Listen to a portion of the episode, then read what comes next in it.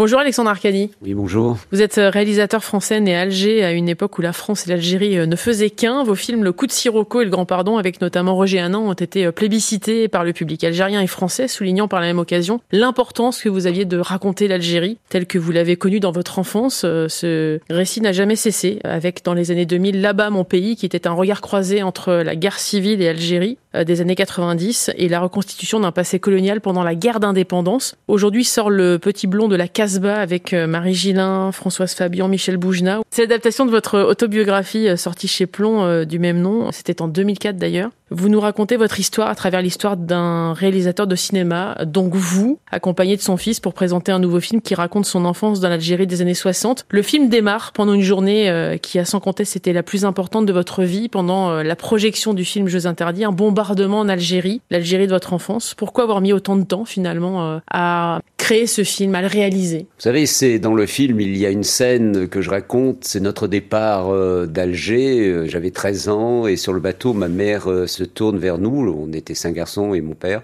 en disant j'ai oublié les photos dans le buffet de la cuisine. Et je m'entends lui dire, c'est ce que il y a cette scène dans le film, je m'entends lui dire je te les ramènerai, maman. Et le jour où j'étais, j'allais dire, en âge de commencer à faire du cinéma, évidemment, j'ai fait le coup de Sirocco, parce que j'avais envie de lui ramener ses photos, quoi. C'était ça. Et puis, je me suis réfugié derrière des auteurs pour parler de l'Algérie. Peut-être parce qu'il n'était pas encore temps que je raconte mon Algérie à moi. Il m'a fallu du temps, et puis peut-être la naissance de mes petits-enfants. Cette envie de transmettre, de transmettre un, passé, euh, qui est un passé euh, à la fois insouciant, euh, glorieux, illuminé de soleil et de plaisir, malgré la guerre. Et vous parliez de ce moment formidable pour un gamin, euh, quel qu'il soit, le moment où il découvre le cinéma, ça a été pour moi un moment très important. C'était un film qui s'appelait Jeux interdits. Et effectivement, la guerre d'Algérie était là, et à l'extérieur, il y a eu une, une bombe et avec des blessés. Mais le gamin que j'étais n'a pas voulu euh, arrêter euh, de continuer à voir, à se réfugier dans cette salle de cinéma avec cette histoire qu'on lui racontait. Et au fond, euh,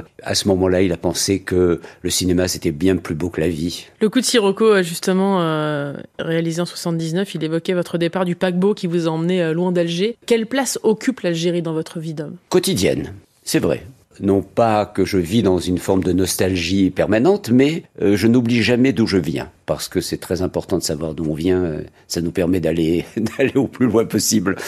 Donc euh, cette Algérie occupe une place forte parce qu'elle est, je suis enraciné dans cette terre, je suis un Algérien, je suis un, un Africain hein, de naissance, et j'y tiens, un Français évidemment toute mon âme. Et puis voilà, c'est cette espèce d'aller-retour entre ce passé euh, lumineux hein, que j'évoquais tout à l'heure et puis cette réalité euh, depuis de nombreuses années en France. Vous avez grandi dans un immeuble où toutes les communautés euh, vivaient ensemble, elles se côtoyaient, les musulmans, les kabyles, les mozabites, les catholiques, les juifs aucune religion ne, s'opposait. Évidemment, euh, l'actualité euh, montre qu'aujourd'hui, ça semble devenu impossible. Comment vous réagissez, euh, vous qui avez connu ça, cette Algérie-là, et aujourd'hui avec ce conflit israélo-palestinien?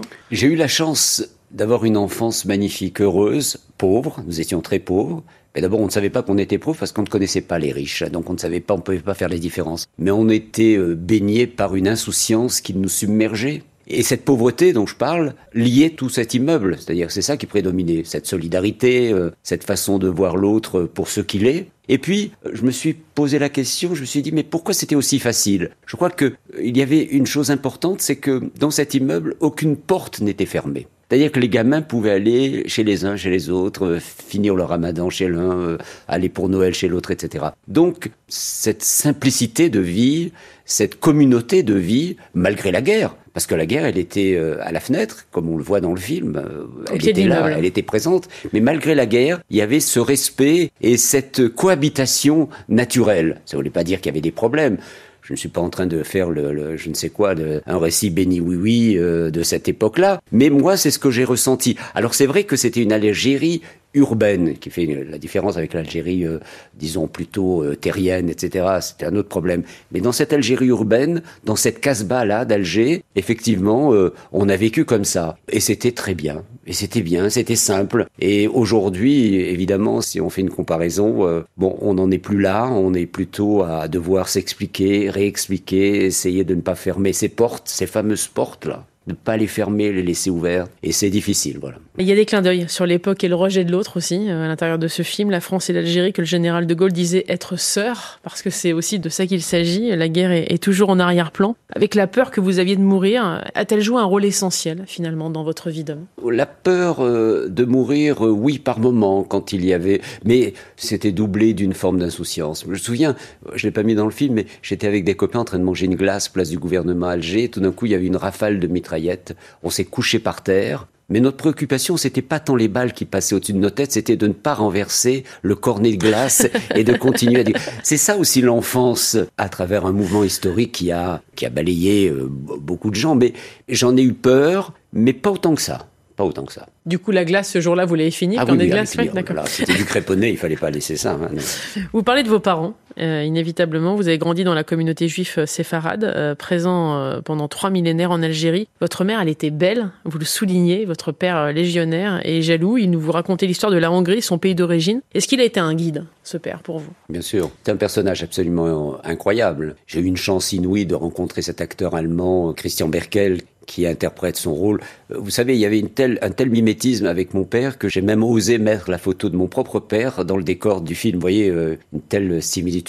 Alors je l'ai pas cherché, c'est arrivé comme ça, comme un cadeau. Alors c'était un personnage euh, à la fois fort, tendre et rugueux. 19 ans de Légion étrangère, ça laisse des traces. Il parlait toujours très très fort, hein, comme les anciens militaires. Hein. Mais il y avait quelque chose de doux au fond. Et puis cet amour qu'il avait pour ma mère était, c'était assez troublant. Ils se sont rencontrés comme dans un film de Gabin. Il était administrateur du cercle militaire à Alger. Elle était serveuse aux messes des officiers. Voilà, elle a rencontré le beau légionnaire et voilà. Vous dites une chose assez dure. Hein. Vous dites j'ai mis du temps à aimer mon frère. Ça c'est une autre histoire. Ça n'a rien à voir avec l'Algérie. Ça c'est, à mon avis, dans toutes les fratries, il y a toujours cette dissension entre les le voit ce frère évoluer dans ce film oh, aussi. Euh. Entre l'aîné et le cadet. C'est vrai que ça a été, autant j'étais le petit blond de la Casbah, autant il était le petit brun de la Casbah. C'est-à-dire qu'on était en opposition totale tout le temps. Euh, il disait oui, je disais non. Il disait blanc, je disais noir. Enfin bon. Mais ça se ressent souvent dans les familles comme ça, ou les familles nombreuses, entre l'aîné et le cadet. Il m'a fallu du temps. Et même, euh, je peux vous raconter une petite chose. J'ai fait un film qui s'appelle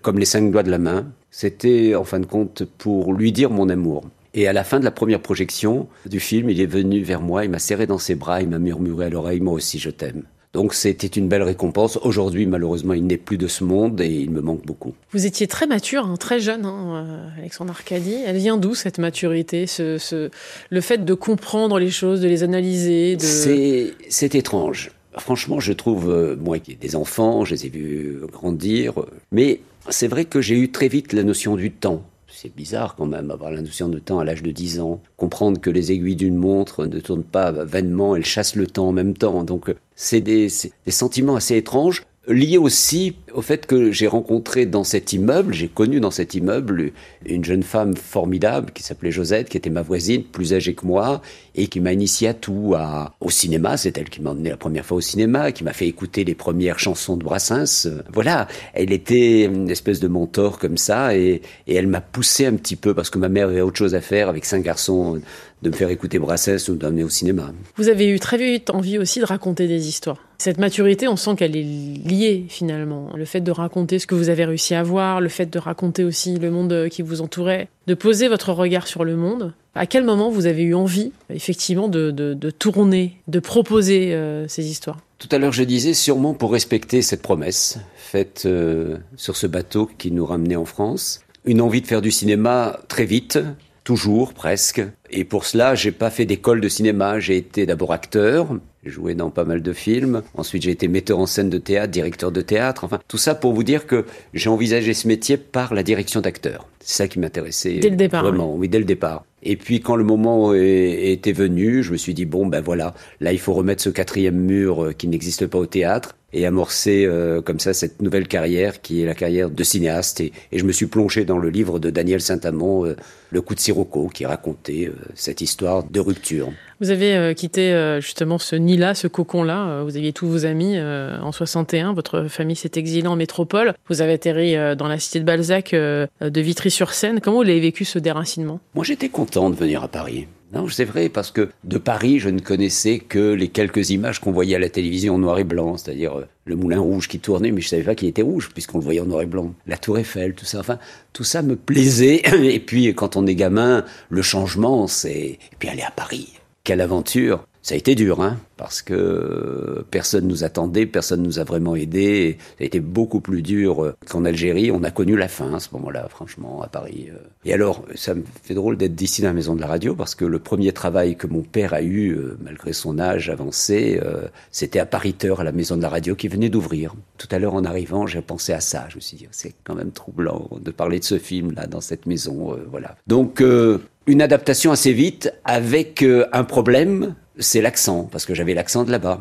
Donc il a fallu apprendre à perdre cet accent pour se fondre dans cette société euh, que je voulais être mienne et dorénavant. Quoi.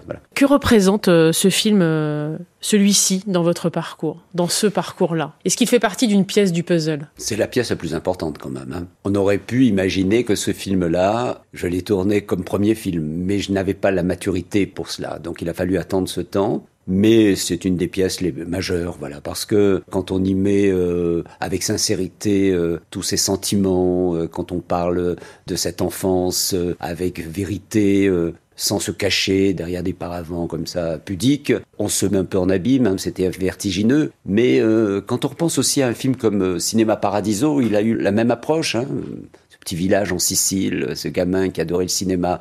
Il y a quelque chose un petit peu de commun avec le metteur en scène. Donc c'est vrai que ce, film-là, euh, Le Petit Blond de la Casbah, c'est une pièce majeure dans ma filmographie, oui. Comment vous avez vécu le, succès du Grand Pardon On l'a pas évoqué ce film, mais c'était un film qui a été un énorme raz-de-marée, euh, qui est une pièce incontournable du cinéma français. Comment vous avez vécu ce succès-là et ce film-là finalement? Je venais de faire le le coup de Sirocco qui a été un grand succès populaire. Et quand est arrivé le succès du Grand Pardon, euh, je me suis dit, bah, c'est ça, faire du cinéma, c'est avoir du succès. je n'ai pas pensé qu'arriverait le moment où d'autres films marcheraient moins. Hein. Donc il y avait cette forme de, bon, bah, c'est comme ça, voilà. Euh, on fait du cinéma, les gens viennent nous voir, je raconte des histoires, ils aiment, ils sont là. Euh. mais ça a été important parce que ça a été pour Roger Hanin un nouveau départ, si je puis dire, dans sa carrière. Je trouve que ça c'est et j'ai eu avec Roger euh, des liens si magnifiques. Donc euh, le Grand Pardon a eu un succès euh, populaire immédiat, partagé par beaucoup parce que il y avait tous les ingrédients, à la fois l'humour, le polar, des personnages un petit peu emblématiques comme ça. Non, ça a été bien agréable. Il y a effectivement question de photos hein, dans, dans, ce film. C'est le point de départ. Ces mmh. photos qui sont restées dans le buffet. évidemment, vous avez retrouvé ce buffet, mais il était vide. Il n'y avait plus rien dans les dans, dans dans ce tiroir-là Quelles sont les photos les plus incontournables de cette enfance alors, Alexandre Arcani? Bah, C'est des photos que j'ai réussi à, à, garder grâce à la famille qui est arrivée plus tard, puisqu'ils en avaient des doubles. C'est quelques photos passées dans un camp de vacances, entre guillemets, qui était, euh, je crois, à un kilomètre de chez nous, mais nous, on croyait que c'était le bout du monde, hein, parce que, alors il y a quelques photos, parce que mon père ne restait pas avec nous, il y avait les garçons et ma mère, et il venait le dimanche, alors il avait son appareil photo à souffler, donc il faisait quelques photos que j'ai réussi à récupérer. Voilà, c'est ces photos-là qui me touchent le plus, parce que c'est des moments comme ça, un petit peu entre parenthèses. On avait quitté la Casbah pour la campagne, à un kilomètre de là. Vous dites pour terminer, euh, suis-je d'ici ou de là-bas? Euh, C'est toute la difficulté d'être arraché à ses racines, son enfance. Vous dites que vous vouliez comprendre qui vous étiez à travers ce film. Alors qui êtes-vous, Alexandre Arcadi Un metteur en scène comblé, d'abord parce que j'ai réussi à faire euh, beaucoup de films sur des, sur des sujets si différents. Je suis un citoyen aussi attentif parce que souvent mes films ont parlé de la situation délicate du moment. je pense à l'Union sacrée il y a plus de 30 ans où, où j'évoquais cette montée d'un islamisme radical et sanguinaire. malheureusement on y est en plein. voilà, je suis heureux d'avoir pu faire tous ces films grâce au public qui m'a suivi. Et euh, je suis un homme comblé parce que j'ai des enfants magnifiques et aujourd'hui des petits-enfants extraordinaires. Voilà. Merci beaucoup Alexandre Arcadi d'être passé dans le monde d'Elodie euh, sur France Info. Ça s'appelle Le Petit Blond de la Casbah. Il y a également ce livre hein, d'ailleurs qui vient de ressortir. Oui, euh, c'est une réédition avec un chapitre supplémentaire d'une cinquantaine de pages qui explique un petit peu pourquoi j'ai mis tant de temps à, à réaliser ce film. Merci beaucoup. Merci.